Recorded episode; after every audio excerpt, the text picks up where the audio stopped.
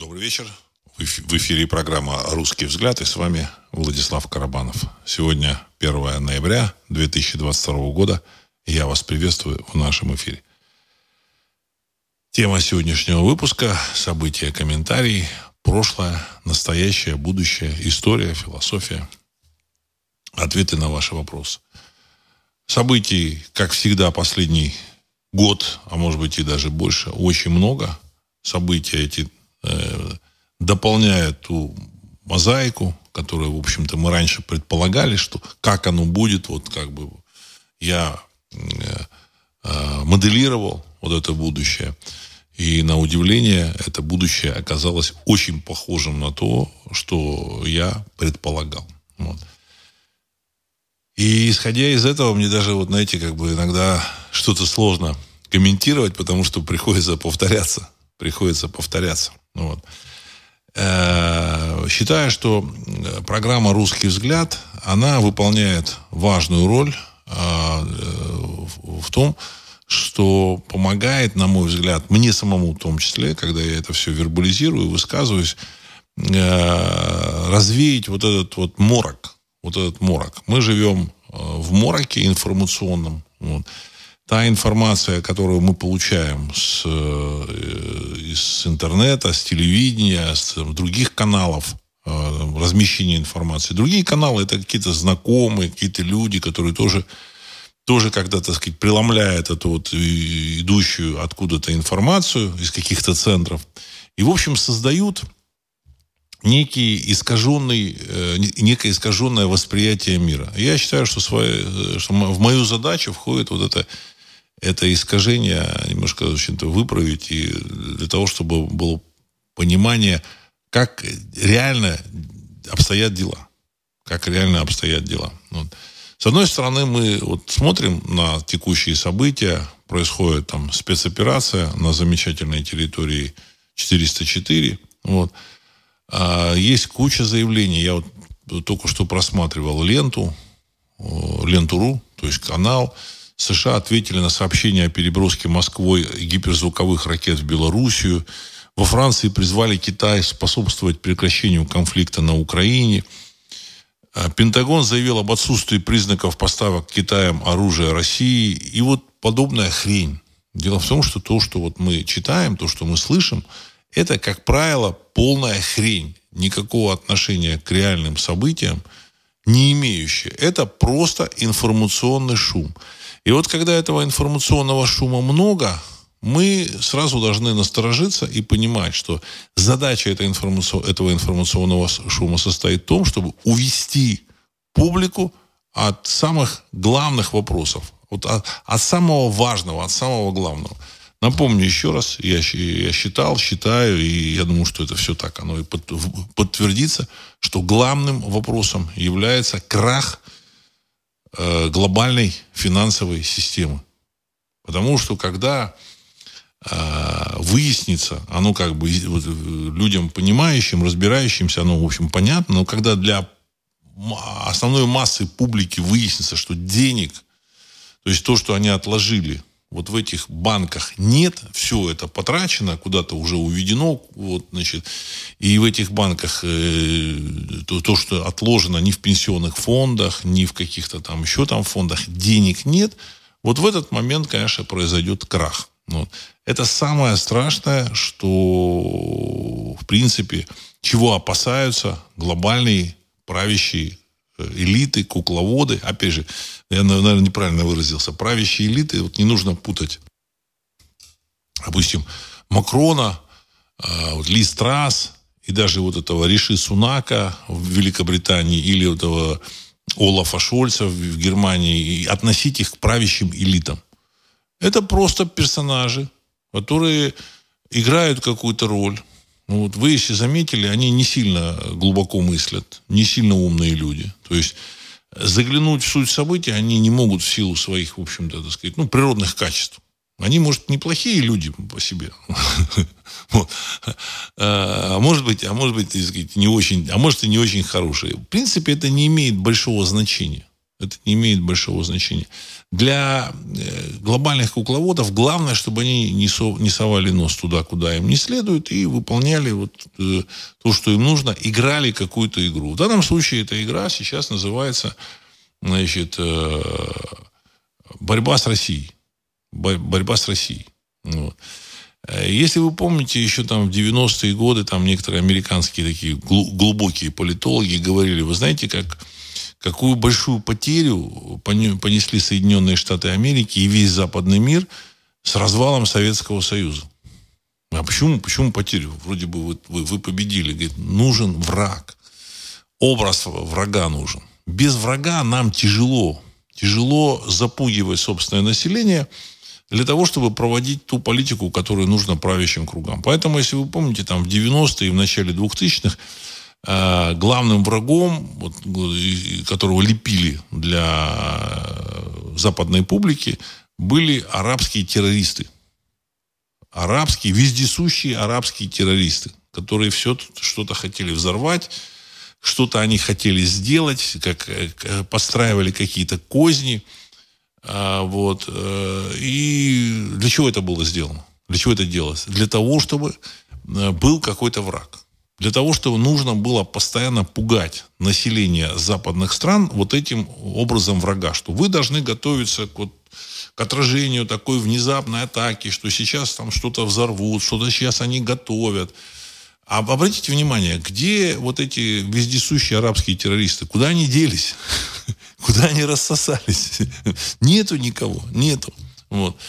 Я так полагаю, что и господин Бен Ладен, он играл такую роль, которую ему дали, потом якобы его уничтожили. Якобы. Якобы, потому что никто не видел э, ни его там тела, ни его уничтожения. Эти вот как бы морские пехотинцы, которые его якобы захватили, они куда-то тоже рассосались, куда-то упал вертолет, в котором они якобы были. Вот. То есть история похожа просто на заметание следов. То есть, когда Бен Ладен уже перестал быть нужен, взяли, э, значит, его стерли из информационного поля.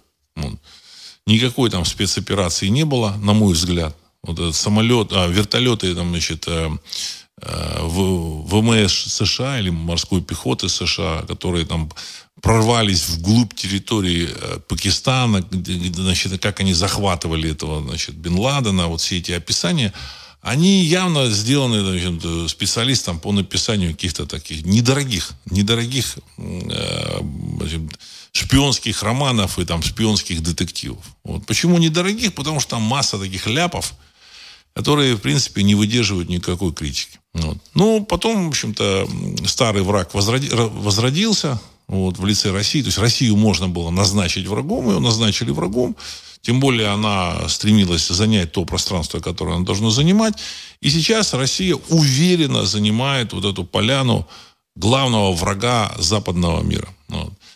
Но, опять же, значит, до, до какого-то периода все это можно было делать, манипулировать общественным мнением, пока было много денег, много ресурсов. Пирамида еще, в общем, была недостроена. Но вот сейчас пирамида э, финансовая достроена – может быть, она как бы по другому типу строится пирамида. Она как бы строится не снизу вверх широкое основание вверху, и вот, так сказать, вверху там узкое, а наоборот. Внизу узкое, а дальше шире, шире, шире. И дальше эта пирамида должна свалиться в какую-то какую сторону.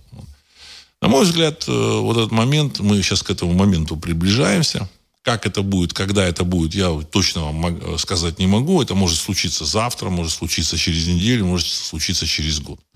Я, но я думаю, что не позже, чем через год-полтора. Ну вот. Может быть, раньше. Скорее всего, раньше. Вот. А, последние данные из, из финансовых рынков. Вот. Золото это является одним из финансовых инструментов, как известно. Так вот, покупка, покупка центробанками мира золота увеличилась в 2022 году в 7 раз.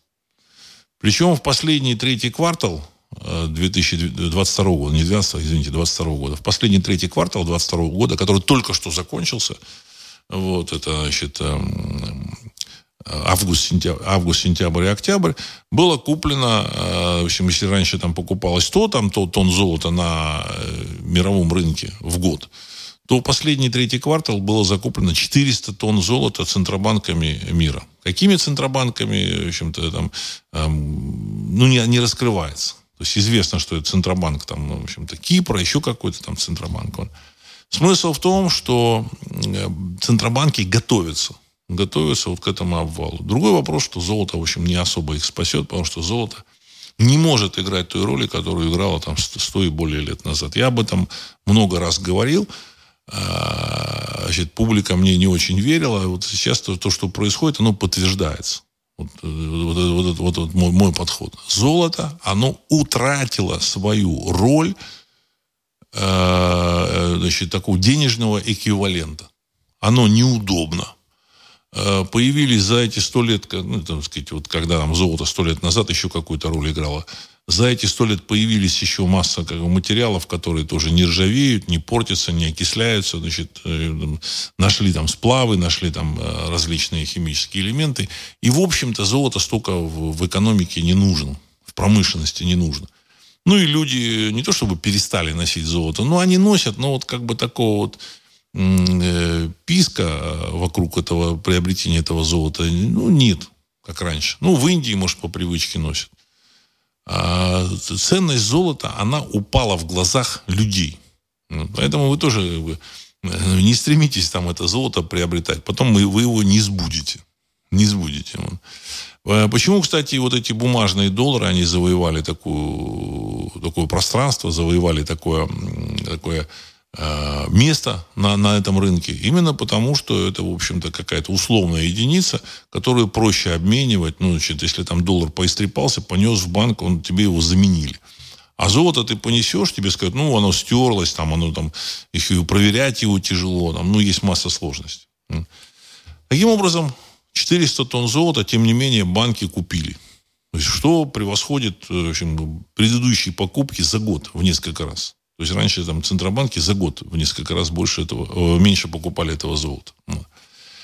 Э, ну, я говорил о том, что э, Китаю американцы запретили выводить доллары из каких-то своих там, в общем-то, фондов, там, каких-то, значит, банков, вот. То есть, соответственно, китайцы хотели там потихонечку куда-то там их на что-то поменять. Нет, нельзя.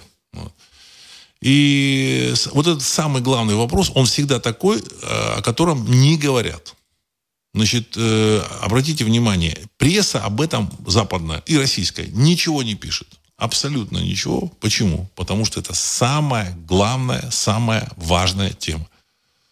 Вообще я хочу э, обратить внимание публике, что пресса, официальная, полуофициальная, вот, так сказать, медийные средства, ну, медийные средства, средства информации, они, как правило, самые важные темы обходят всегда стороной правда, она всегда остается за, за какой-то ширмой. Ну, например, вот, так сказать, пример, пример вот правды.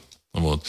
Значит, э, вчера или позавчера, позавчера, кажется, по телевидению показывали историю какого-то советского разведчика, который был такой, ну, такой хороший, такой хороший советский разведчик, добыл у американцев э, секрет э, атомной бомбы, вот. И, значит, там какие-то люди что-то рассказывали, вот. И ни словом они не упомянули самое главное, что атомную бомбу создали немцы. Создали немцы. И когда я людям, даже вот вполне себе ученым, говорю об этом, они, они рот открывают. Когда я им привожу факты, доводы, они открывают рот, они ничего не могут сказать. Потому что это, для них это шок. Но это на самом деле медицинская правда. Атомную бомбу создали немцы, Германия. Понимаете? А все, все, все остальное, вот вся эта история, что там американцы создали, а потом Советский Союз украл, еще там что-то, все это, все это туфта, это все фуфло. Продали они, э, передали эту, этот секрет э, американцам и советским э, властям высшие германские руководители. Значит, скорее всего, опять же, я тут не утверждаю, вот я вообще ничего не хочу утверждать, скорее всего, Адольф Алаизович во время перегов... своих переговоров э, вот, в том же самом Берне вот эту историю о переговорах немцев э, с, с западными какими-то структурами, значит, показали в фильме «17 мгновений весны», А, вот, значит, и там Штирлиц, если помните, все искал, с кем ведут переговоры американцы, с, с представителями какой, а, какой, какой структуры немецкой. Вот и он там гадает, то ли это, значит, э, Геринг, то ли это там Гиммлер, то ли это Борман, то ли еще хрен знает что. Значит, я так полагаю. И э, известна только, только э, фамилия переговорщика. Там штандартенфюрер или там какой-то группен, группенфюрер, группенфюрер, фюрер, значит, командующий там какой-то, Вольф, кажется, Вольф там фамилия была, вот он там вел переговоры. Вот. От имени кого неизвестно. Вот. И вот, значит, Штирлиц якобы вычислил, что от имени Мартина Бор, Бормана. Так. Самое интересное, что по э, реальной истории Мартин Борман куда-то растворился. Потом стало известно, что он дожил до 80-х годов, до конца 70-х. Более того, Якобы Мартин Борман даже смотрел этот фильм «17 мгновений весны». Так вот, Мартин Борман был доверенным лицом Адольфа Алаизовича. Вот. И, по всей видимости, Адольф Алаизович стоял за спиной Мартина Бормана. Вот.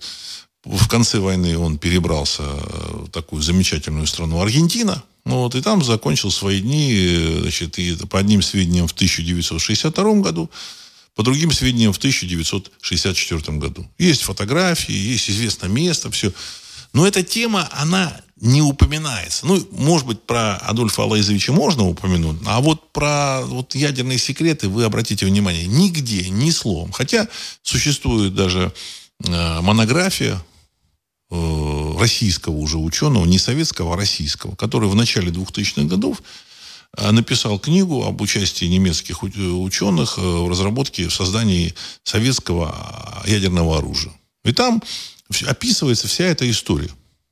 Включая, значит, историю барона фон Ардена, который и создал систему обогащения урана с помощью там, газодиффузионного способа в Советском Союзе. А самое главное в этом в ядерном оружии это не Э, сама там идея ядерного оружия, а именно способ обогащения урана. Сама идея, саму идею немцы открыли. Вот. Никакие физики ничего бы открыть этого не могли. Как они открыли это немцы? Это уже тайна покрытая мрака. Может, они там отправляли свои экспедиции в Тибет, может, еще куда-то. Но это сделали точно не физики. Абсолютно точно не физики. Вот. Физики, как ремесленники, просто э, э, по полученному тех заданию выполнили это задание, нашли способ обогащения, вот, ну, обогатили этот уран и создали атомное оружие, ядерную атомную бомбу. Первое испытание, по некоторым данным, так сказать, было в конце 43 года, по некоторым данным уже в 44 году. В конце 44 года немцы сделали первую атомную бомбу. И тогда вот вся эта история замечательная про немецкое вундерваффе, обычно вот после э, этих моих э, выпусков, когда они выкладываются на, там, на YouTube, набегает куча каких-то, значит, там, э, троллей с территории 404, вот, платных, платных, понятно. И почему-то они говорят, где это, где российская вундервафля? где российская вундервафля? Ну, как бы намекают, что было, было у немцев это чудо-оружие. Вот этот сумасшедший Адольф э, Алаизович э, угрожал там миру там с какой-то вундервафлей и, значит, э, этим немцам пытался поднять боевой дух. А на самом деле вундерваффе было. Было. А, значит, атомная бомба уже была. Просто количество этих атомных бомб значит, на, на, на момент конца войны составляло около 10 штук, 10 единиц.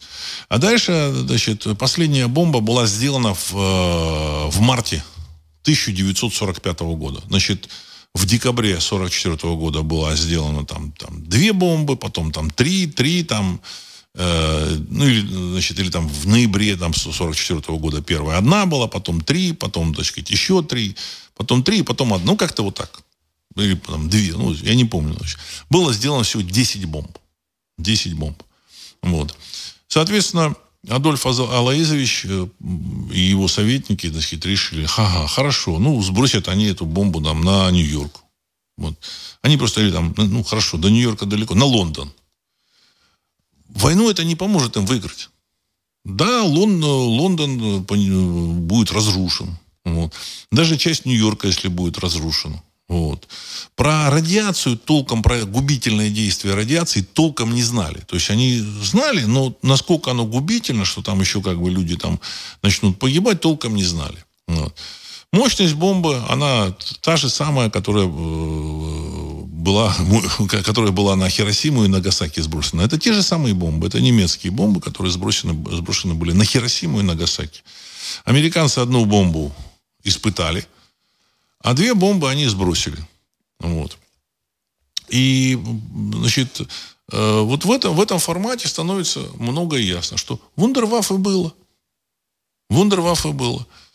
Значит, немецкие аналитики из высшего руководства прикинули, ага, значит, э, там, советники того же самого Адольфа Алаизовича прикинули, что если они сейчас бросят там, хорошо, одну бомбу на Лондон, одну бомбу на, или две там на Нью-Йорк, там, две на Москву, там, значит, даже там на, еще на какой-то э, советский город, это э, войну не, не, не закончит, не решит.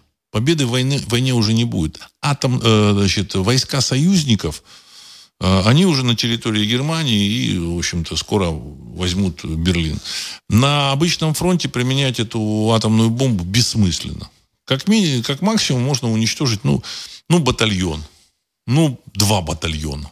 Вот. А на фронте, представьте себе, там, значит, батальон это там 600 человек. Ну, тут линия фронта, которую занимает батальон, 600 человек. Вот.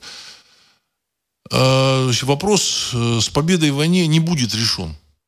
Вот. Поэтому в общем-то, э, гитлеровская верхушка договорилась с Соединенными Штатами Америки. И я думаю, что частично еще и с каким-то руководством советским. Вот.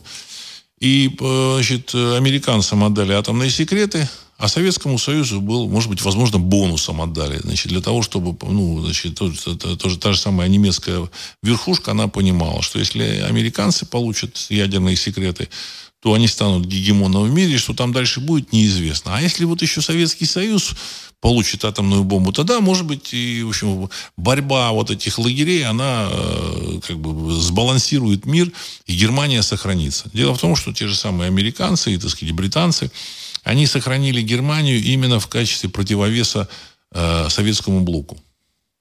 Вот, вот я вам рассказываю историю. Я думаю, что большая часть слушателей, она это слушает и и, скорее всего, не верит своим ушам, хотя я уже как-то какие-то, так сказать, детали этой всей истории говорил. Но это реальная история. Это реальная история. А, значит, и поэтому ни о каком, никакой краже, там, каких-то ядерных секретов у каких-то американцев речи не идет. Все ядерные секреты, которые были в Советском Союзе созданы, так сказать, атомное оружие, оно создавалось в городе Сухуми. Публика об этом тоже не знает. В городе Сухуми. Существует инженерно-политехнический или политехническо-инженерный университет, он был, его сейчас уже, там сказать, нет, или там, может, осталось название только. И там жило около 200 семей немецких ученых-ядерщиков – которые и, в общем-то, создавали ядерное оружие. Значит, на, значит, они создавали там, техническую базу, там, рисовали там, чертежи, значит, разрабатывали там, детали какие-то, там, взрыватели, всего этого, сказать, обогащения, вот, в том числе и барон фон Арден. Вот. А технически исполнялось это там, в каких-то других местах. Там, вот, в том же самом, э, в городе Сарове, в Нижегородской области, э, где-то там в, под Челябинском, где там э, добывали уран, ну и в, других местах. Это уже техническое исполнение. Сам барон Арден у нас, знаете, очень, очень люди любят, особенно, особенно меня они любят упрекать. Владислав, ну как вы можете, так сказать, заниматься там вот этими вот науками точными, если вы по, по образованию закончили исторический факультет? Так вот, барон фон Арден – который создал советское ядерное оружие, и немецкое тоже. До этого он немецкое создал, то есть он э, понимал, как, как это обогащение проводить. Просто здесь он процесс доработал ну, вот, в Советском Союзе. Барон фон Арден имел, имел образование 8 классов. 8. И никакого вообще после этого образования не имел. После э, того, как он э, вот 8 классов закончил, он где-то там еще там занимался там какими-то, так сказать, там э, делами, там, может, он кому-то помогал. Вот. Дальше он, значит, пошел там э, в немецкий там технический университет, там, я не помню в каком городе, то ли там в Мюнхене, то ли там в Берлине. Э, полгода был вольным слушателем, потом, потом, потом он плюнул и сказал, что здесь меня ничему не научат, и дальше, как бы, так сказать, продолжил свою, свою биографию без, без высшего образования с восьми классами. Вот с восьми классами этот человек добыл, добился выдающихся успехов. Это один из выдающихся ученых 20 века. Исследователь. Он не, не просто ученый, который там писал какие-то книги, а это именно исследователь, и это именно создатель. И он один из немногих людей, в общем-то, а, в Сталинском Советском Союзе, который получил дважды сталинскую награду. Дважды. Понимаете? Дважды. Вот. Вот. Сталин, сталинскую премию. Или там, вот, вот, вот, вот, вот так вот. Понимаете? То есть он дважды лауреат сталинской премии. Понимаете? Вот. Понятно, что не за фамилию это дали. Вот. Но книжек этого барона фон Ардена вы не найдете. Вот она такая история. Это просто я рассказываю к тому, что люди опять слушают программы там новостей и думают, ну вот, ну, ну, ну что говорит тут, тут господин Карабанов, что он говорит? Ну, по, новостям же не сказали, в ленте.ру не сказали, там, значит, президент США не заявил, значит, э, премьер-министр России тоже не сказал. Вот. И в учебниках этого нет. Так в учебниках самого главного нет. В учебниках нет еще там, я вам скажу так, так сказать, существовало цивилизация до катастрофы, которая была на планете Земля. Это уже, как бы, так сказать, другое дело, это, так сказать, другая история. Но, опять же, мы там ту историю, которую мы изучаем, про, там, про Древний Египет, Древний Рим, там, про славян мифических и про всякую, всякую подобную хрень, она к реальной истории никакого отношения не имеет. Никакого отношения не имеет. Ну, какие-то отдельные факты. Отдельные факты. Вот. Поэтому то, что я рассказываю про сегодняшний день, это как раз э, про события сегодняшнего дня, это как раз то, то, то что я считаю, слушатели программы «Русский взгляд» должны знать и понимать. Потому что скоро все произойдет. Значит, в Америке там все вроде спокойно. Ну, дай бог, чтобы у них вообще действительно все спокойно было. 8 ноября наступит ровно через неделю.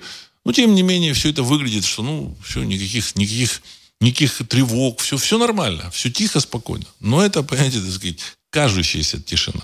Кажущаяся, кажущаяся тишина. Вот. За этой кажущейся тишиной, конечно, э, грандиозные события, которые, так сказать, начнутся в Америке. Опять же, источником этих событий является то, что деньги вот этого американского населения отложены там в пенсионных фондах, в каких-то отложениях, значит, ну, когда люди откладывали в каких-то накоплениях, значит, еще в каких-то там операционных средствах, которые люди откладывали. Все эти деньги потрачены. Потрачены. Так. Ануфриев пишут, первые немецкие банки прекратят операции с наличными с декабря 2022 года. Больше невозможно будет внести на счет и снять со счета банкноты и монеты. Ну, прекрасно, прекрасно. Вон оно то, вот, то, о чем я и, в общем-то, предполагал. То есть они под, под э, благовидным предлогом говорят, ну, знаете, вот, ну, вот все, наличные не нужны. не нужны. Вот. На самом деле это их, конечно, не спасет. Вот. Значит, э, это означает вот такой сигнал уже обвала, уже очень серьезный сигнал. При том, что э, западной вот этой медиамашине, ну, вот вся эта пропаганда можно назвать медиамашиной, которая промывает мозги публики. Вот. Им достаточно успешно удается грузить западного, и не только западного обывателя, а глобального обывателя, говорит, что все в порядке, все нормально, все хорошо. Главное, вот, главный вопрос о том, как мы будем восстанавливать э, Укра... замечательное государство Украины. Это самый главный вопрос, который там стоит. Вот. Вот. Ну, а дальше, дальше оно, в общем, процесс, процесс вот этого, так сказать, втягивания вот в этот кризис, он идет. Просто им удалось это дело оттянуть. Вот. Э, по причине вот этого же финансового кризиса, я думаю, что был замечательный вот этот карантин 2020, 2021 и 2022 года. Только в сентябре 22 года, то есть вот, вот месяц назад, там открылись там такие там страны, как там это, Марокко, вот, значит, еще там масса стран. Именно потому, что им сказали, что, знаете, надо бороться. Надо бороться с этим волшебным вирусом. Вы обязаны этим заниматься. Тем самым они как бы затормозили э, финансовые операции в мире, потому что так сказать, людям, которые стоят за всем этим, глобальным кукловодом, им очень им важно, жизненно важно. Это не просто важно, это необходимо как можно дольше продержаться у, у власти. Потому что как только эта вся, вся эта пирамида рухнет, все, они потеряли власть. Они никто и звать их никак. Наоборот, и, и с них будут спрашивать. С них будут спрашивать. Я думаю, что на роль вот этих отвечающих э, подготовили вот этих вот э, демократов. То есть, ну, американских. То есть, если удастся удержаться у власти, хорошо, они еще дальше начнут там рулить. Если не удастся, ну, на них там повесят всех собак. Вот. Повесят всех собак. Вот. А, ну, при том, что вот э, видно же, там взяли вот этого господина Байдена, замечательного президента США, значит, ему 80 лет исполняется через там то ли неделю, то ли две недели, там очень, очень скоро. В этом месяце ему 80 лет исполняется. Что с него можно спросить? Вот скажите, вот вы смотрите вот видео, так сказать, там, буквально отрывочки, так сказать, там какие-то репортажи с выступлений президента США. Вот как вы думаете, вы можете у этого человека что-то спросить? Что он, что он может ответить вам? Ничего. В лучшем случае он скажет, что, в общем-то, кто вы такой. Ну, и, и так, и так он скажет. А если там вы начнете спрашивать там, про финансовую систему, про там деньги, которые там испарятся, он скажет, я вообще ничего не знаю. Вы знаете, так где мои таблетки? И все. И все. Это не случайно вот этот человек там появился. Абсолютно не случайно. Абсолютно не случайно и вице-президент там такой замечательная Камала Харрис там, значит, рассказывает про нее, что у нее вот, сказать, постоянно какие-то припадки э, не, не, смеха. Смеха. Немотивированного смеха. То есть она начинает смеяться. Понятно, что там она какие-то, так сказать, э, вещества употребляет. Ну, как вы думаете, значит, американская элита очень, очень неглупая, значит, которые управляли такой большой, такой серьезной страной, лидером планеты – и значит, еще попутно они управляют остальным миром, так сказать, влияют на них, на, на этот остальной мир так или иначе. И вдруг вот в этой стране у власти оказались два малодееспособных человека. Я сказал мало, но это так смягчил, смягчил. Одна дама, которая смеется, в общем-то, не в попад, и, и какой-то, так сказать, дедушка, который там не помнит вообще, какой там век на улице. Он не помнит, сколько штатов в Соединенных Штатах Америки. Он, значит, стал говорить о том, что в США там 54 штата. Там, там дети в Африке знают, что в США 50 штатов и округ Колумбия. Дети в Африке. А он решил, что там 54 штата. Президент США, понимаете? Вот. И вы, вы уже понимаете, что люди, которые его поставили туда, проталкивали, они все это понимали. Не сам это все он организовывал. Вот. Я об этом, кстати, многократно говорил еще во время выборов в Соединенных Штатах Америки. Именно для того, что, когда, для того, чтобы когда все это случится, вот, на, на вопрос, э, что и почему это произошло, дедушка развел бы руками и сказал, значит, э, а какой сейчас год на улице, а в какой, в какой мы стране живем, понимаете, или еще что-нибудь. Вот. свободу Карвалану или еще что ну, не знаю, что он будет говорить. Вот. Но это время наступает. Самое важное, что вот это пророчество Кейси, оно, по всей видимости, сбудется.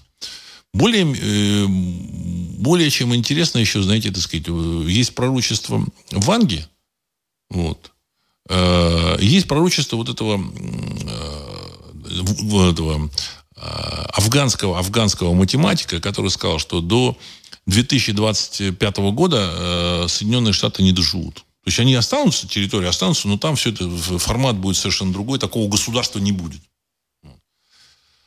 А, ну и Кейси об этом сказал.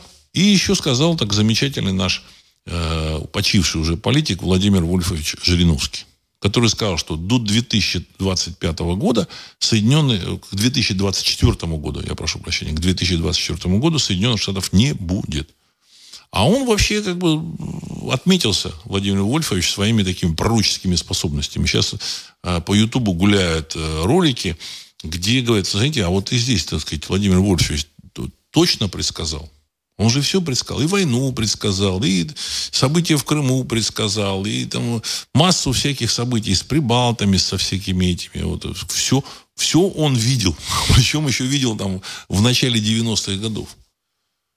В начале 90-х годов.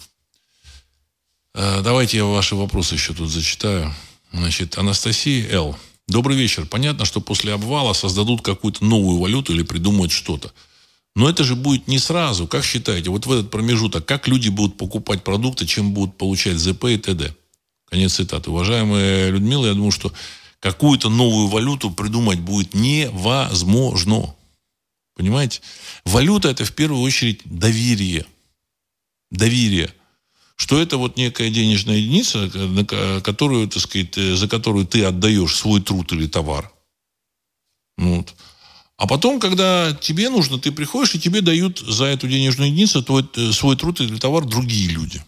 Вот после того, как все это рухнет, значит, э, просто так никакую валюту придумать не будет, невозможно будет. Вот. Э, все, все эти криптовалюты, вот знаете, так сказать, нас это любят. Значит, криптовалют создали, знаете, сколько? Я даже не знал, сколько. 10 тысяч. Есть такой сайт, значит, там эти котировки криптовалют. 10 тысяч. 10 тысяч. Вот. Ну, все они, понятно, в общем, канули в лету. Вот.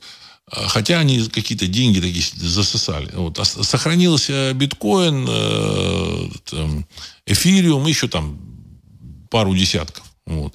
Причем этот эфириум, он как бы вот как там в, 2000, в начале 2018 года, он подскочил на какой-то уровень, сейчас вот на том же уровне. На самом деле, это попытка каких-то игроков, э, фанатов вот этих э, криптовалют и поиграть в эти вещи, она, в общем-то, бесперспективна. Они ничего не сохранят. Ничего не сохранят. Ну, вот. Просто, просто с помощью этих криптовалют утилизировали триллионы, так сказать, долларов. Вот. Ну, как минимум 2 триллиона. Серьезная сумма. Серьезная сумма. Вот, значит, эм, без привязки к каким-то значит, э, реальным товарам эти криптовалюты никакой роли абсолютно играть не будут. Они привязаны сейчас к доллару. Поэтому так сказать, это, их не, не будет существовать. А, я так полагаю, что банкиры уже что-то придумали и уже там протестировали. Они поняли, как это работает, вот эта распределенная система. Вот. А, э, значит, вот, эта, вот эта система распределенного учета и движения вот этих, так сказать, там, э, это не финансовых средств, а просто, так сказать, денежных единиц, блокчейн. Вот. Она работает, они проверили, протестировали, ну, какой масштаб на, в масштабах планеты нужен там, вот, для, этих, для, этих, для этих единиц. Все это, все, это, все это будет использовано. Все это будет использовано, конечно, в будущем. Понятно, что ни биткоин, ни вот этот эфириум, он, э, раньше говорили, платформа эфириум, это в будущем это будет вот как бы платформы, в, в которой будут э, операционные системы, в которой будут там движения различных, так сказать, там этих э, единиц. Вот. Выяснилось, что сейчас транзакция, ну, может, сейчас не так, а вот раньше транзакция в этом эфире стала стоить 100 долларов. То есть, грубо говоря, если вы перечисляете там 5 долларов, а транзакция стоит 100, там 200 долларов, зачем вам это, зачем вам это нужно? Вот. Поэтому они просто оценили масштабы, необходимость задействования каких-то операционных средств, там, математи- математических, аппаратных средств, там, какие там э, компьютеры должны все это обрабатывать. И они используют. Вот. Как это будет, я не знаю. Но это будет. Это будет. Денис Краснодар. А не думаете ли вы, что российские аналитики рассуждают о чудо-оружии точно так же, как и аналитики Адольфа? А оно на ход сегодняшнего противостояния не повлияет. Конец цитаты оно не просто не, оно повлияет, оно уже повлияло, причем очень серьезно. И поэтому, в общем-то, в Кремле товарищи сонные, там, в общем-то, спят, э, не реагируют на какие-то вызовы, там, в общем, подрывают там с Севастополя что-то, там, подрывают еще где-то, подрывают там Северный поток. Они, в общем-то, э, спокойно себя ведут. Вот. Почему? Потому что они защищены с точки зрения стратегических э, возможностей. Вот. Э, периодически, значит, вы обратите внимание, периодически вот какие-то люди, ну вот, они вроде числятся в МИДе, но они как-то вроде отдельно. Вот этот Рябков и Глушко. Они обладают официальным статусом. Они говорят, что мы продолжаем требовать вывода всех ядерных сил США с зарубежных территорий. Это вопрос состоит. Вопрос ведь стоит об этом. Американцы, конечно, там сопротивляются сейчас. Э, вот вроде там идут, идут, идет какая-то кампания на территории 404, но в реальности мы понимаем, что самое главное, оно начнется после 8 ноября. Если в Америке значит, там будет консенсус элит о том, кто там будет у власти, ну, возможно, будет смысл там проводить э, переговоры с Америкой или там как-то по, по одному будет развиваться история. А вот если в Америке после 8 ноября не будет консенсуса элит, что, мне кажется, вероятно, на 99 и 999 там, тысячных процента, в этой ситуации они будут заниматься там разделом вот этой территории, сбрасыванием вот этих вот, так сказать, долгов. Самое главное, сбросить долг. Вот. Почему Советский Союз, в общем, так это лихо там развалился? Он сбросил огромные, огромные суммы долгов. Гигантские суммы, которые э, советское правительство набрало у людей. И в том числе и у предприятий. У предприятий. Вот.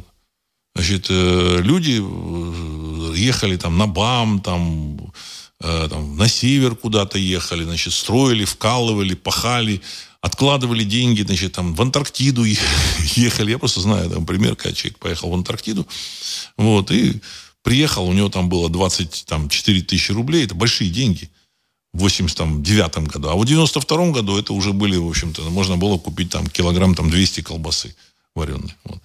Они приехали, и значит, эм, эти люди, которые там ну, вернулись, они ничего не получили. А те, у кого были эти деньги, они превратились в прах. А кто, с кого спрашивать? Советского Союза нет. Появился господин Гайдар и говорит, ну а что, что какое имеет отношение Россия к российскому руководству? И все. И они перечеркнули эти все, так сказать, э, э, свои обязательства. Там какие-то суммы, я помню, были просто, просто чудовищные. Чудовищные. И поэтому весь мир сейчас следит за выборами в США. Значит, как они будут решать этот вопрос.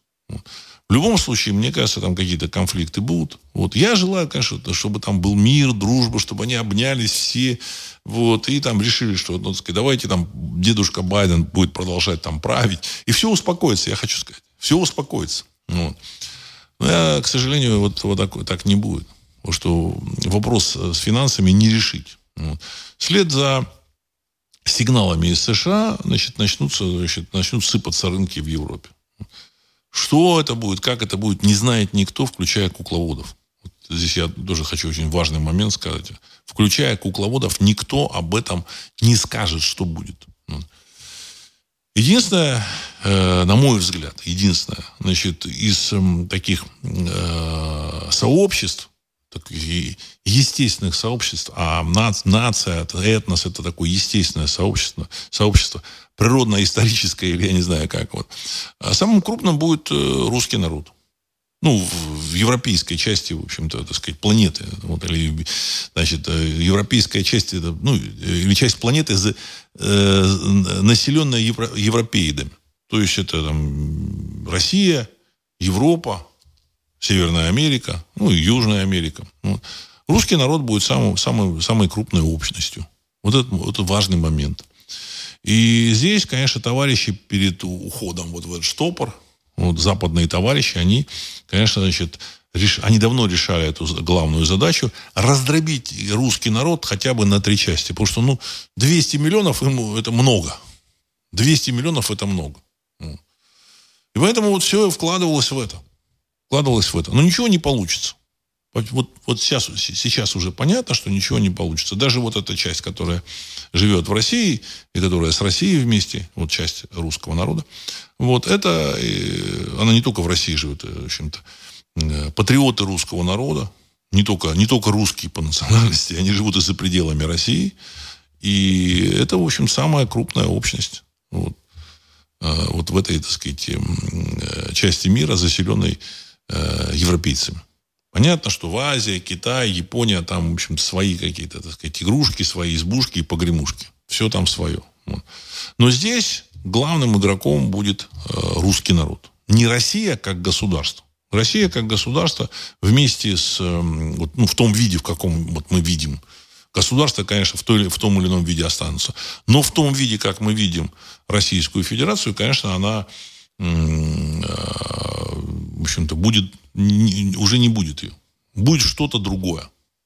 Оно при, пере, изменится. Система управления, идеологии, мораль, ну, много чего изменится. Потому что Россия тоже привязана к этому американоцентричному миру, европоцентричный мир, значит, а он американоцентричный мир.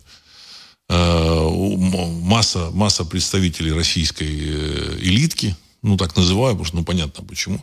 Она, конечно, сказать, связана с э, американцами, вот, с американским миром, американской, так сказать, с долларом. Вот. Часть туда сбежала, часть часть ну, значит, э, остается в России, ну, как бы вклады там, у них какие-то семьи там, они там на пенсию туда собираются. И, в общем-то, выстраивают свое будущее, исходя вот из того, что они на пенсии поедут туда. А, а там ничего не будет. Ну, того, что они ожидают. Ничего не будет. Э, в Европе и в Америке они, в общем-то, так сказать, проблемы, они уже как бы, они даже не, не назрели, они перезрели. И понятно, что Европа не сможет в ближайшие там 20, 30, 50, а может 100 лет, а может и 500 э, составить конкуренцию китайцам, японцам, корейцам э, и, значит, индусам. Вот. Не сможет. Потому что для этого Европа должна значит, э, пройти через э, период э, внутренних потрясений, период, в общем-то, осознания новой данности в этом мире.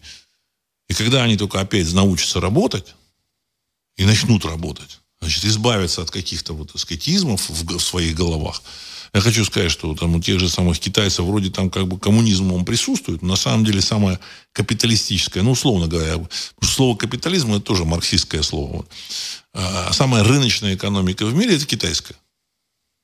Там нет массы вот этих социальных там всяких гарантий, э, социальных э, вот этих экспериментов, которые есть там в Европе. И в Америке в меньшей степени, чем в Европе.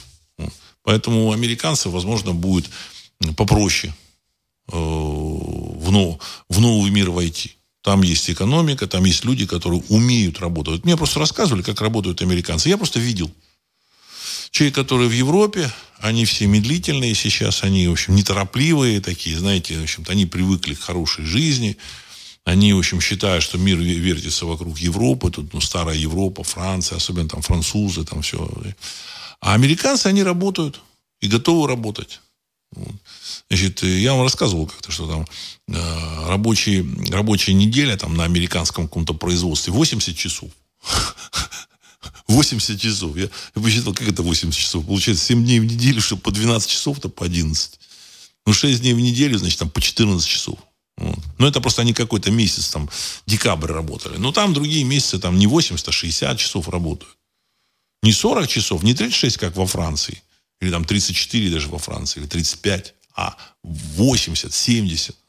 Поэтому у американцев, так сказать, перспективы на самом деле получше.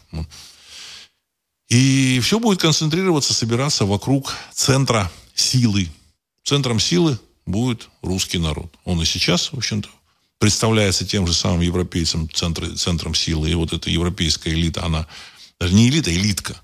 Она как бы Э, ретранслирует э, негодование кукловодов, которые понимают, что в будущем будущее за Россией. И все правильно Ванга предсказал. Россия будет властелином мира.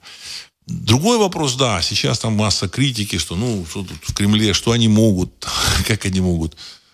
Ну, в Кремле, что, что мы ожидаем от, от Кремля? Это, в общем-то, постсоветская, постсоветская структура – которая рефлексирует на события в мире, на внешние события. Но эта рефлексия, она заставляет их действовать, и даже, в общем-то, ничего не делая, они побеждают. Вот это самое удивительное.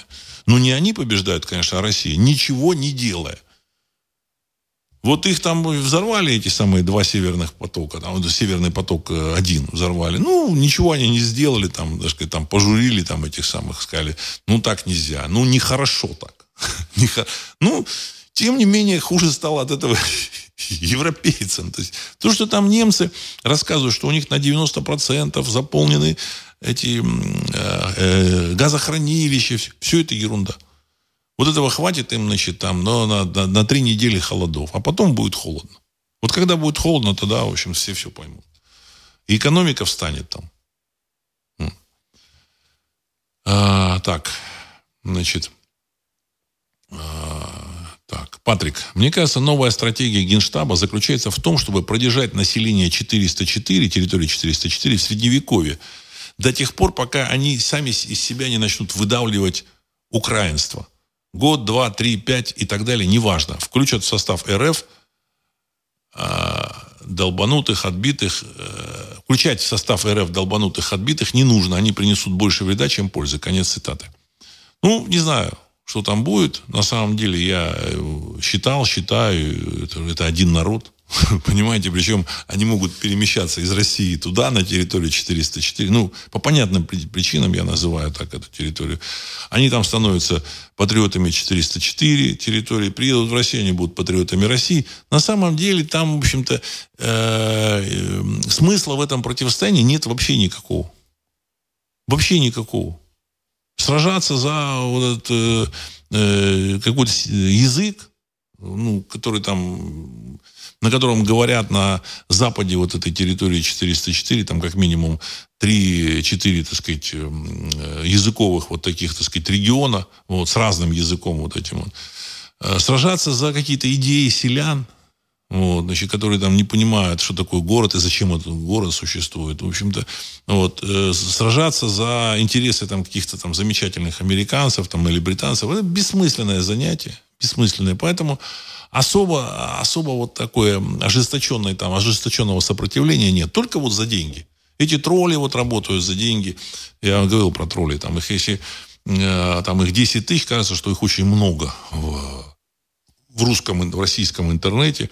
Вот. Но на самом деле, ну, насколько, по моим наблюдениям, пишут какие-то посты, там, какие-то комментарии, ну, один из ста человек, один из ста. Вот я проверял там форумы, там на Ютубе какие-то там э, какие-то видео под видео комментарии. Ну, если видео просмотрело там 100 тысяч человек, ну, написало там максимум тысячи человек, один из ста. Все, это максимум, а то и меньше. И когда мы смотрим, ага, значит, там не 500 комментариев, не 700. Я думаю, что да, вот лучше будет, так сказать, не один из 100, а, э, значит, э, а половина из 100. То есть из 200 человек один. Так вот, остальное дописывают вот эти вот, так сказать, э, тролли платные с территории 404. И кажется, что их много, они такие злобные. Вот. Не воспринимайте это. Не воспринимайте. Это как бы иллюзия. Это тоже как бы элемент иллюзий. Вот здесь такой вопрос хороший. Андрей Ильин.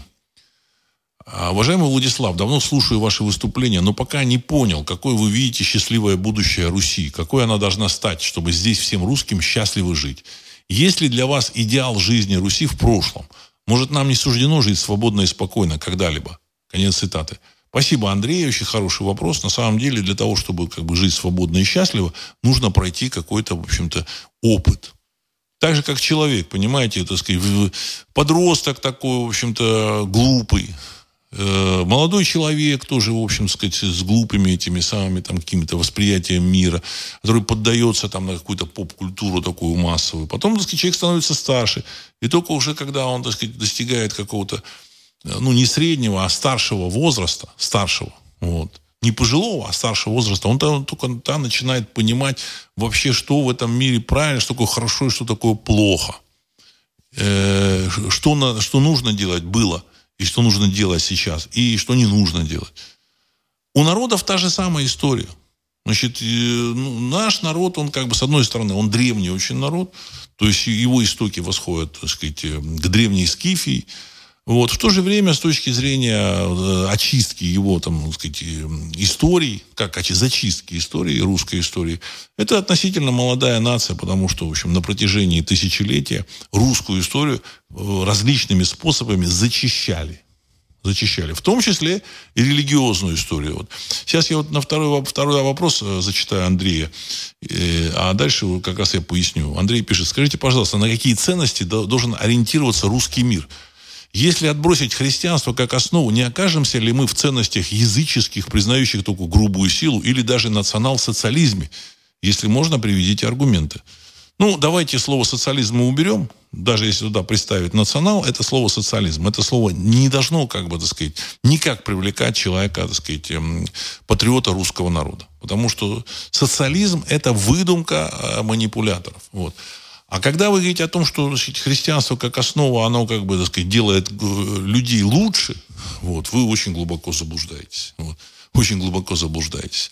Наши предки существовали и до христианского, в дохристианском мире.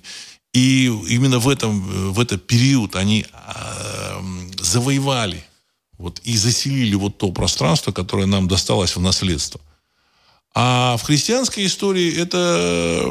Э, что такое христианство? Это э, политтехнология в Римской империи для того, чтобы обуздать вот этих вот, ну, с их точки зрения, варваров, которые жили в Римской империи. С их точки зрения. Почему? Потому что те же самые скифские воины, когда они приходили, так сказать, вот, сражались э, с римской армией, они побеждали, причем при том, так сказать, будучи в меньшинстве. Побеждали, потому что они умели говорить высшим миром, понимали высший мир. Вот, значит, они лучше, лучше понимали устройство этого мира.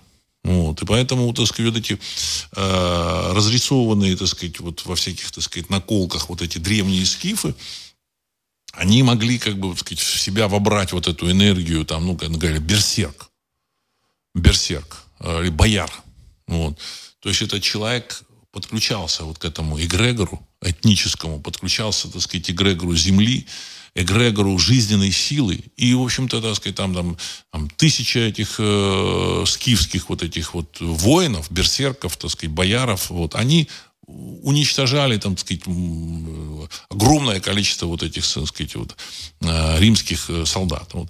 Э, победы, которые, значит, которых добились готы, те же самые, вот там в 270 году, когда была разгромлена, значит, одна из армий Римской империи во главе с императором. Император погиб в болоте. Это были, были победы вот этих как раз киевских воинов, готских, вот, которые пришли и победили а, стройную вот эту римскую армию, которую там, тренировали, там, у которой был опыт с плечами, там, 500, там, 700-летний опыт всех вот этих средиземноморских каких-то городов государств. Эти скифы, будучи тем численном меньшинстве, они, так сказать, легко громили. Легко громили. И, естественно, для того, чтобы их победить, нужно было отнять у них вот эту духовную силу. Духовную силу, понимаете? Важна духовная сила, самое важное. Христианство – это способ для Римской империи отнять духовную силу. И они, в общем-то, добились чего-то. Добились. Вот.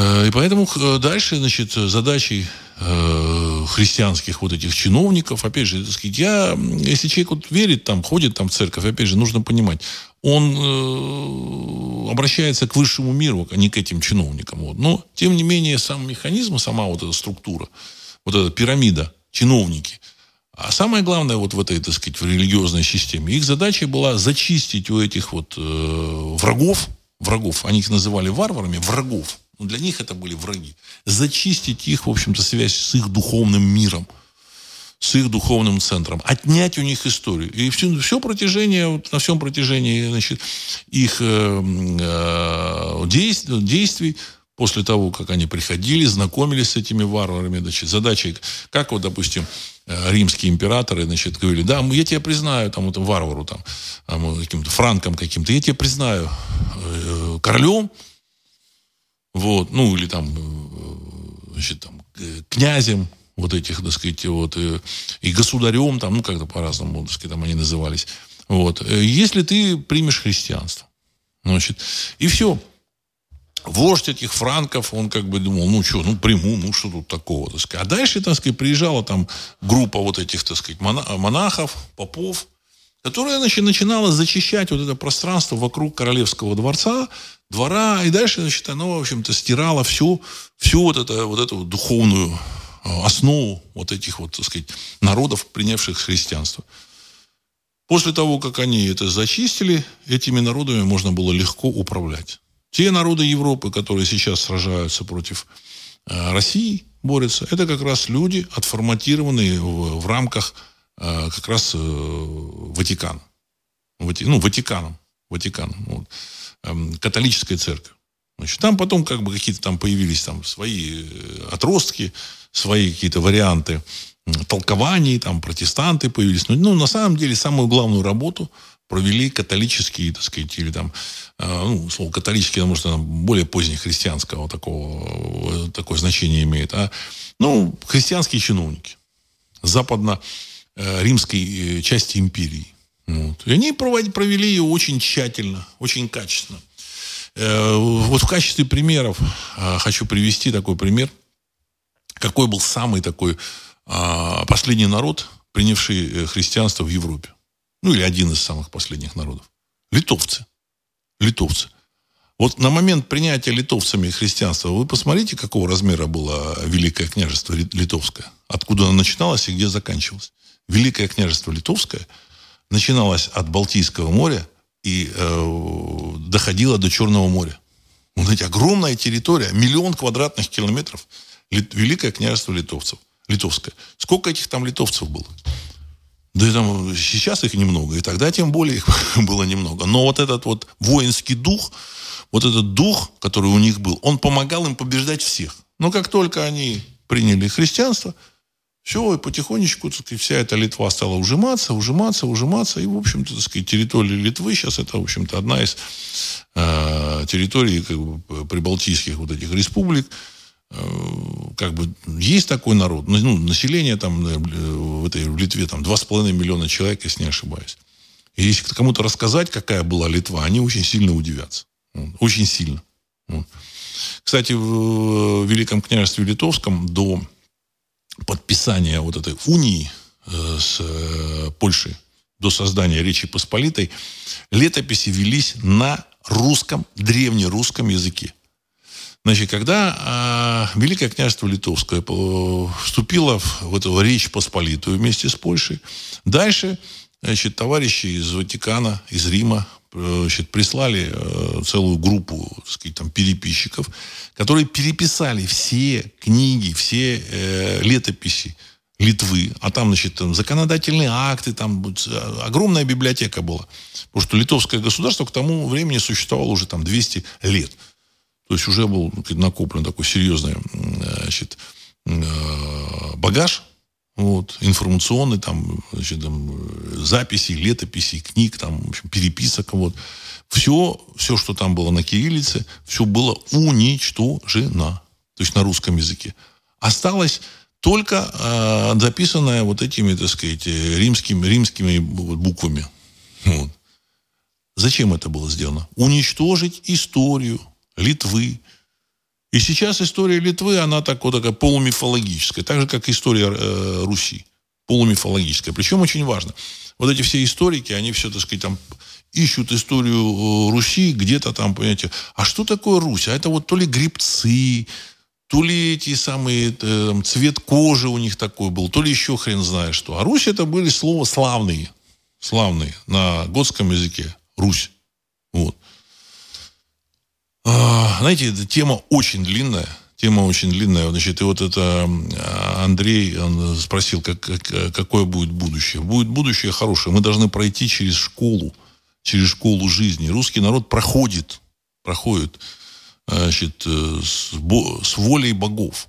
Вот я в своей книге «Запретная история Руси», значит, об этом ну, так, упоминаю. А там, значит, когда-то написал книгу «Священные основы нации». Я там говорю о том, что существует вот эта высшая сила, нуминозная сила, вот, или воля богов. Вот. И вот эта воля богов, она двигает э, судьбами народов. В данном случае, так сказать, народ, русский народ, он проходит через это испытание для того, чтобы получить возможность э, выполнить какую-то миссию на планете Земля. И, в общем-то, а, кто-то любит это высмеивать. Эту миссию под, по, э, знаете, так сказать, э, вот большевички, коммунисты, они эту миссию ну, оболгали или подменили эту миссию, там, в общем-то, ну, типа, миссия русского народа раствориться в Советском Союзе. Это вот миссия русского народа. Нет, миссия русского народа, вот она, она сейчас вот видна. Она сейчас видна, это миссия русского народа. А, я думаю, что эта миссия русского народа, она будет реализована, так или иначе. Вот. А, Озеро Сочи. Здравия вам, Владислав Александр. Давайте сейчас Патрик. Я.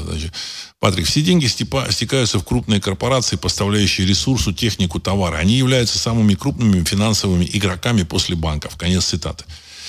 Ну вот не совсем так. Не совсем так. Самыми крупными э, держателями финансов, финансов э, являются население. А игроками банки. После игроков финансовой корпорации, на самом деле, финансовых корпораций, которые зарабатывают деньги на Западе, очень мало. Очень мало. Они все в долгах.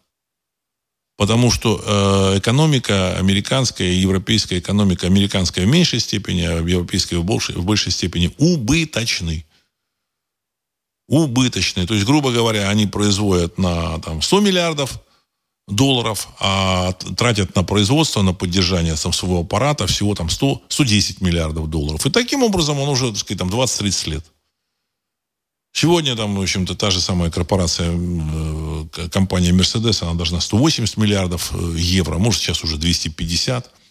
А, Volkswagen тоже там какие-то безумные деньги. Значит, э, значит, то же самое касается там и Opel, и всех-всех-всех остальных компаний. Вот. Мы просто знаем эти цифры, они известны, они проскочили. То есть, потому что, ну, для того, чтобы... Вот э, происходит как? Значит, э, компания должна разориться и прекратить свое производство. Но если она прекращает производство, там тот же самый Мерседес, прекращает производство, значит, э, соответственно, там 500 тысяч человек или 400 тысяч человек оказываются на улице. Немецкое государство, ну, не может этого допустить. Это, это социальный кризис, который раскачает всю страну. Поэтому, в общем-то, дают деньги – Деньги какие дают? Деньги дают из тех, кто что отложили там эти люди где-то там на пенсии свои, значит, или там куда-то в банк на свою старость. Вот им дают деньги, выделяют. Они опять тратят деньги, опять у них там предбанкротное состояние, опять им дают деньги. Там, или дальше нужно отдавать эти кредиты, а им их перекредитовывают. Вот. В каких-то случаях это нужно, чтобы поддержать экономику, но когда это все принимает массовый характер, то на самом деле экономика просто превращается, так сказать, в систему, которая проедает э, саму себя. И поэтому значит, сейчас вот, э, вот этот э, энергетический кризис, который там ну, должен поразить Европу, он уже как бы поражает. Э, ответственность за, за вот, закрытие предприятий, за их банкротство возложена уже на кого? На Россию. Потому что, ну видите, вот эта Россия напала на другое государство. Мы должны защищать. Мы не можем позволить там агрессору э, значит, как бы обидеть вот это другое государство, мы должны ввести там санкции и так далее и тому подобное. В результате происходит э, деградация их экономики, которая и так бы произошла. Но банкротство, да, говорит, ну, сейчас, сейчас экономика остановится, банкротство начнется. А банкротство нужно. Потому что без банкротства нельзя построить на новую экономику. Нужно, за, нужно прекращать э, кредитовать эту экономику. Нет денег для перекредитования. Понимаете? Нет денег. И поэтому нужно начать все с нуля. И на кого-то нужно э, все это повесить. Всех собак. На кого? Ну, на, на, на Россию. Понимаете? На Россию. Вот. Что и происходит. А эти корпорации, ну, может быть, Apple условно прибыльно. Вот, допустим, Тесла – вот этого Илона Маска, я думаю, что оно убыточное, причем очень серьезно убыточное. Оно стоит там триллион долларов якобы. Вот. На самом деле оно стоит наверное, раз в сто меньше. Вот. Эти Тесла, они, значит, их покупают только, ну, не очень, не очень деловые люди, я бы так сказал. Не очень деловые люди. Потому что деловому человеку на этой машине ездить, ну, неудобно просто. Неудобно. Ну, какие-нибудь пижоны там, там, девочек возить после школы, там, может быть. Но она дорого, эта машина стоит. Она, в общем, через там, год, два, три, так сказать, она, в общем-то, все равно, она, она там э, перестает эти там зарядные элементы, там, они как бы их нужно менять. И, в общем, машина, ну, так себе, понимаете.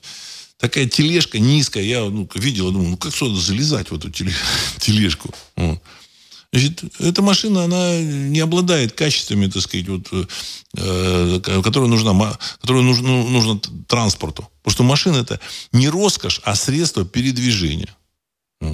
Может быть, там более роскошное средство передвижения, менее роскошное, но тем не менее, в первую очередь средство передвижения. Как средство передвижения вся эта Тесла, она, в общем-то, э, неинтересна, неудобна, неинтересна.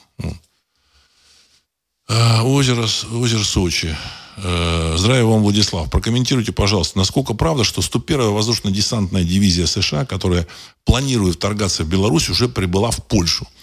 Глава КГБ Беларуси перед этим Тертель заявил, что Минску известно о планах по возможному вводу на территорию страны воинских контингентов со стороны Польши. Конец цитаты. Значит, объясняю тоже. Вот я начал э, свой выпуск с того, что, э, ну, сказал о том, что вот современные средства массовой информации, они выдают картинку какую-то, какую-то, какую-то, какую-то дымовую завесу. Вот.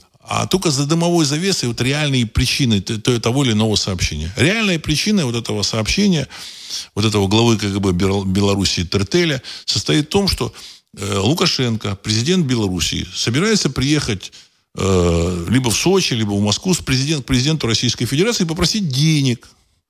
А денег же нужно под, под что-то просить. Значит, он скажет, значит, уважаемый президент Российской Федерации, вот тут 101-я воздушная десантная дивизия планирует торгнуться в Беларусь, в Беларусь через Польшу. И мне нужны деньги. Дайте денег. А то, что 101-я воздушно-десантная дивизия США находится в Румынии, и из Румынии в, в Белоруссию тяжело вторгнуться, это как-то вообще, так сказать, не, не упоминается. Более того, ни из Румынии, ни из какой другой страны, ни из Польши, ни, ни, ни на Украину, ни в Белоруссию 101-я воздушно-десантная дивизия США не будет торгаться. Не будет. Зачем? Зачем им это нужно? Вы скажите мне. Понятно, нужно разрулить свои финансовые интересы, так сказать, вот. а зачем там вступать в какие-то бои с Россией? Этим занимаются вот эти выходцы с территории 404, какие-то наемники за большие деньги. Ну и хрен с ними. А граждане США, там их а военная машина, в общем-то, не должна вмешиваться в это дело. Вот. Об этом они а, с утра до вечера говорят американские э, официальные лица, говорят, что, вы знаете, мы ни в коем случае не будем вторгаться, в общем-то, а, вступать в какие-то боевые столкновения с Россией, там, заходить на территорию там, 404. Не-не-не. Не-не, ну мы помогаем, конечно, мы помогаем, да, мы подкидываем там керосинчику. А так, чтобы вторгаться, нет, нет, нет, нет, нет. Поэтому смысл именно в заявлении, э, не, не в заявлении Тертиля, а в том, что президенту Белоруссии, Лукашенко, нужны деньги. Все. Вот и все. Вот за этим, за этой информацией, вот, вот, вот самое главное событие. Так, а, Валерий, планируете ли вы запретную историю выложить в общий доступ? Люди пока не прочитают книгу, не поймут, что движение шло не оттуда сюда, а отсюда туда. Конец цитаты. Планирую, планирую. Просто, вы знаете, я боюсь, чтобы это не было слишком рано слишком рано. Понимаете, как бы э, информация и такая открытая, э, открытый доступ к запретной истории Руси, он, в общем-то, э, ну, будет воспринят значит, как ненужная информация. Поэтому, э, мне кажется, время, возможно, еще не подошло. Потому что, ну, есть, э, да, есть силы, которые, для которых вот эта, эта информация, она будет, э, ну, не, не очень э, в тему. То есть это подрывает вообще, так сказать, общепринятую историю России. Дело в том, что, значит, есть какие-то вот такие, значит, э, легкие там труды в области истории, такие, значит, полуфантастические, вот. А, а то, что я написал, это реальная история, основана на реальных фактах на реальных фактах. Вот. И эти реальные факты подтверждаются археологией, историческими сведениями, источниками и так далее и тому подобное. А против этого сложно что-то возразить. Но в нынешний период, когда еще, так сказать, система там достаточно устойчива, я думаю, что это рановато. Значит, раскачивать систему я не хочу. Хотите почитать, ну, в общем-то, вы можете, вы можете э, э, там, спросить у, кого-то, кто, так сказать, раньше получил эту запретную историю Руси. Ну, может быть, чуть попозже, так сказать, да, она будет выложена, конечно. Ну, наступит тут в день и час. Ну, я надеюсь, что это будет скоро. Так, Охта, приветствую, Владислав. Если вы считаете, что Европу и Америку ждет кризис, то в России он будет еще жестче и драматичнее, конец цитаты. Нет. Нет. Он будет тоже, конечно, но нет. Потому что Россия производит волей, волею там, наших предков, волею богов, ну и, в общем волею там, событий, и в том числе, так сказать, э, значит, участием, так сказать, каких-то кремлевских товарищей, э, в том, что в России есть тепло, еда и энергия. Понимаете? То есть есть самые главные базовые вещи, которые нужны человеку для э, существования. Это еда, тепло, ну и энергия. Все в России есть. Все э, дома в России, так сказать, так или иначе отапливаются. Вот, значит, там, где там нет там, центрального отопления, рядом есть лес. Потому что вот, если, как бы, так сказать, нет э, леса и центрального отопления, там можно купить там, солярку, которая стоит, в общем, достаточно дешево. Вот. А в России много умных людей с головой. Хорошая, качественная еда. Она реально есть. А вот в Европе есть вопросы. Поэтому, значит, э, из Украины вывезли там несколько миллионов тонн зерновых. А куда их отправили, как вы думаете? Их отправили в Европу. Почему? А потому что в Европе без российских удобрений, без российских каких-то, без российского, без российской энергии, там, углеводородов, там, бензина, там, дистоплива, у них э, проблемы, а без тепла там для коров, там, коровников, без тепла для оранжерей, у них э, падение урожайности, падение производства, значит, там, э, продуктов питания. Европа – это очень густонаселенная территория с достаточно тяжелым климатом. Понятно, что в Италии там более-менее нормальный климат, там во Франции, а Германия, там та же самая там Голландия, там, даже Польша, там, Швейцария та же самая, это как бы эти, э, скандинавские страны, там Дания, Великобритания, это страны с э, тяжелым климатом, очень тяжелым климатом. Там без каких-то вот этих вот э, удобрений серьезных, без, там, без отопления, там, теплиц, там ничего не, выродит, не уродится. И поэтому прокормить это огромное население очень тяжело. Очень тяжело. И плюс это население еще перестало производить э, конкурентную продукцию. Вот он мне, мне пишут, мне написали, что вы знаете, Владислав, вот, значит, да, вот в Китае там, может быть, там вот неплохие машины сейчас делают. Ну, китайцы по мелочам там, в общем-то, там химичат, там в каких-то местах там дешевую там кожу ставят там, на машину. Ну, не суть важно. Главное, Китай производит дешевые машины, он уже производит в достаточном количестве. В достаточном количестве. И, в принципе, если, значит, там э, будет менеджмент, там, европейский, там, американский, они будут производить то, то что нужно те машины, которые нужны. Так же, как они производят, вот, допустим, Apple, ноутбуки, компьютеры, там, телефоны, смартфоны, там, так сказать, вот, э, планшеты. Это все это китайское производство. Хороший, качественный, современный менеджмент и все. Те же самые китайцы, так сказать, делают великолепные вещи. Вот. Поэтому, знаете, как бы, так сказать, э, у России меньше, меньше, так сказать, угроз, чем у, там, сказать, западного мира. Меньше угроз. Вот. А, так. Елена Владислав, ваше стремление приписать немцам и автомат Калашникова, и бомбу вызывает подозрение в, неврано, в неравнодушии к этой нации. Конец цитаты. Уважаемая, уважаемая Елена, понимаете, так сказать, мне бы тоже очень хотелось, чтобы и автомат Калашникова, и бомбу придумали бы русские люди. Но нам, как русским людям, нужна правда. Нам не нужна чужая история не нужна. Более того, я хочу сказать, то, что, так сказать, автомат Калашникова сделал, сделал здесь Шмайсер, он, в общем-то, сделан на российской территории, на русской территории. И, в общем-то, его можно, так сказать, все равно, так сказать, назвать русским автоматом. Хоть, хоть он и Шмайсер там делал, все равно, так сказать, его позвали, он, в общем-то, работал в окружении э, русских людей. Просто, в общем-то, ему больше доверяли. Возможно, у нас в России э, э, масса была бы там нормальных там изобретателей, если бы, так сказать, система была чуть-чуть другая. То же самое и с бомбой. Сейчас более-менее свободная экономика, и, пожалуйста, люди делают оружие. Там есть там винтовка Лобаева, который стреляет дальше всех в мире. Там, значит, там, э, там у них пораженная мишень на расстоянии 4,7 километров. Это абсолютный мировой рекорд. Почему? Ну, потому что свободная экономика. А в 41-45 не было свободной экономики. Поэтому слово социализм, оно для русского человека это должно звучать как ругательство. Так что от правды никуда не уйдешь. Нужна правда. Понимаете, если, так сказать, э, так, как есть, так есть. Нам не нужны чужие заслуги. Я думаю, что если, в общем-то, русскому народу не будет связывать руки-ноги, не будут вешать какие-то гири, там, обманывать его, он все сделает, изобретет, и еще все впереди. Знаете, все, что нужно еще в мире изобрести, э, я думаю, что русский народ э, здесь активнее поучаствует. Он уже участвует. Он уже участвует. Вот. Но еще раз хочу подчеркнуть, что чужое нам не нужно мы и сами сможем делать. Вот. И приписывать чужое нам не нужно. Приписывать чужое нам не нужно. Нам нужна правда. Будет правда, будет все остальное. Если мы будем сами, сами себе лгать, ничего не получится. Вот это самое важное. Вот.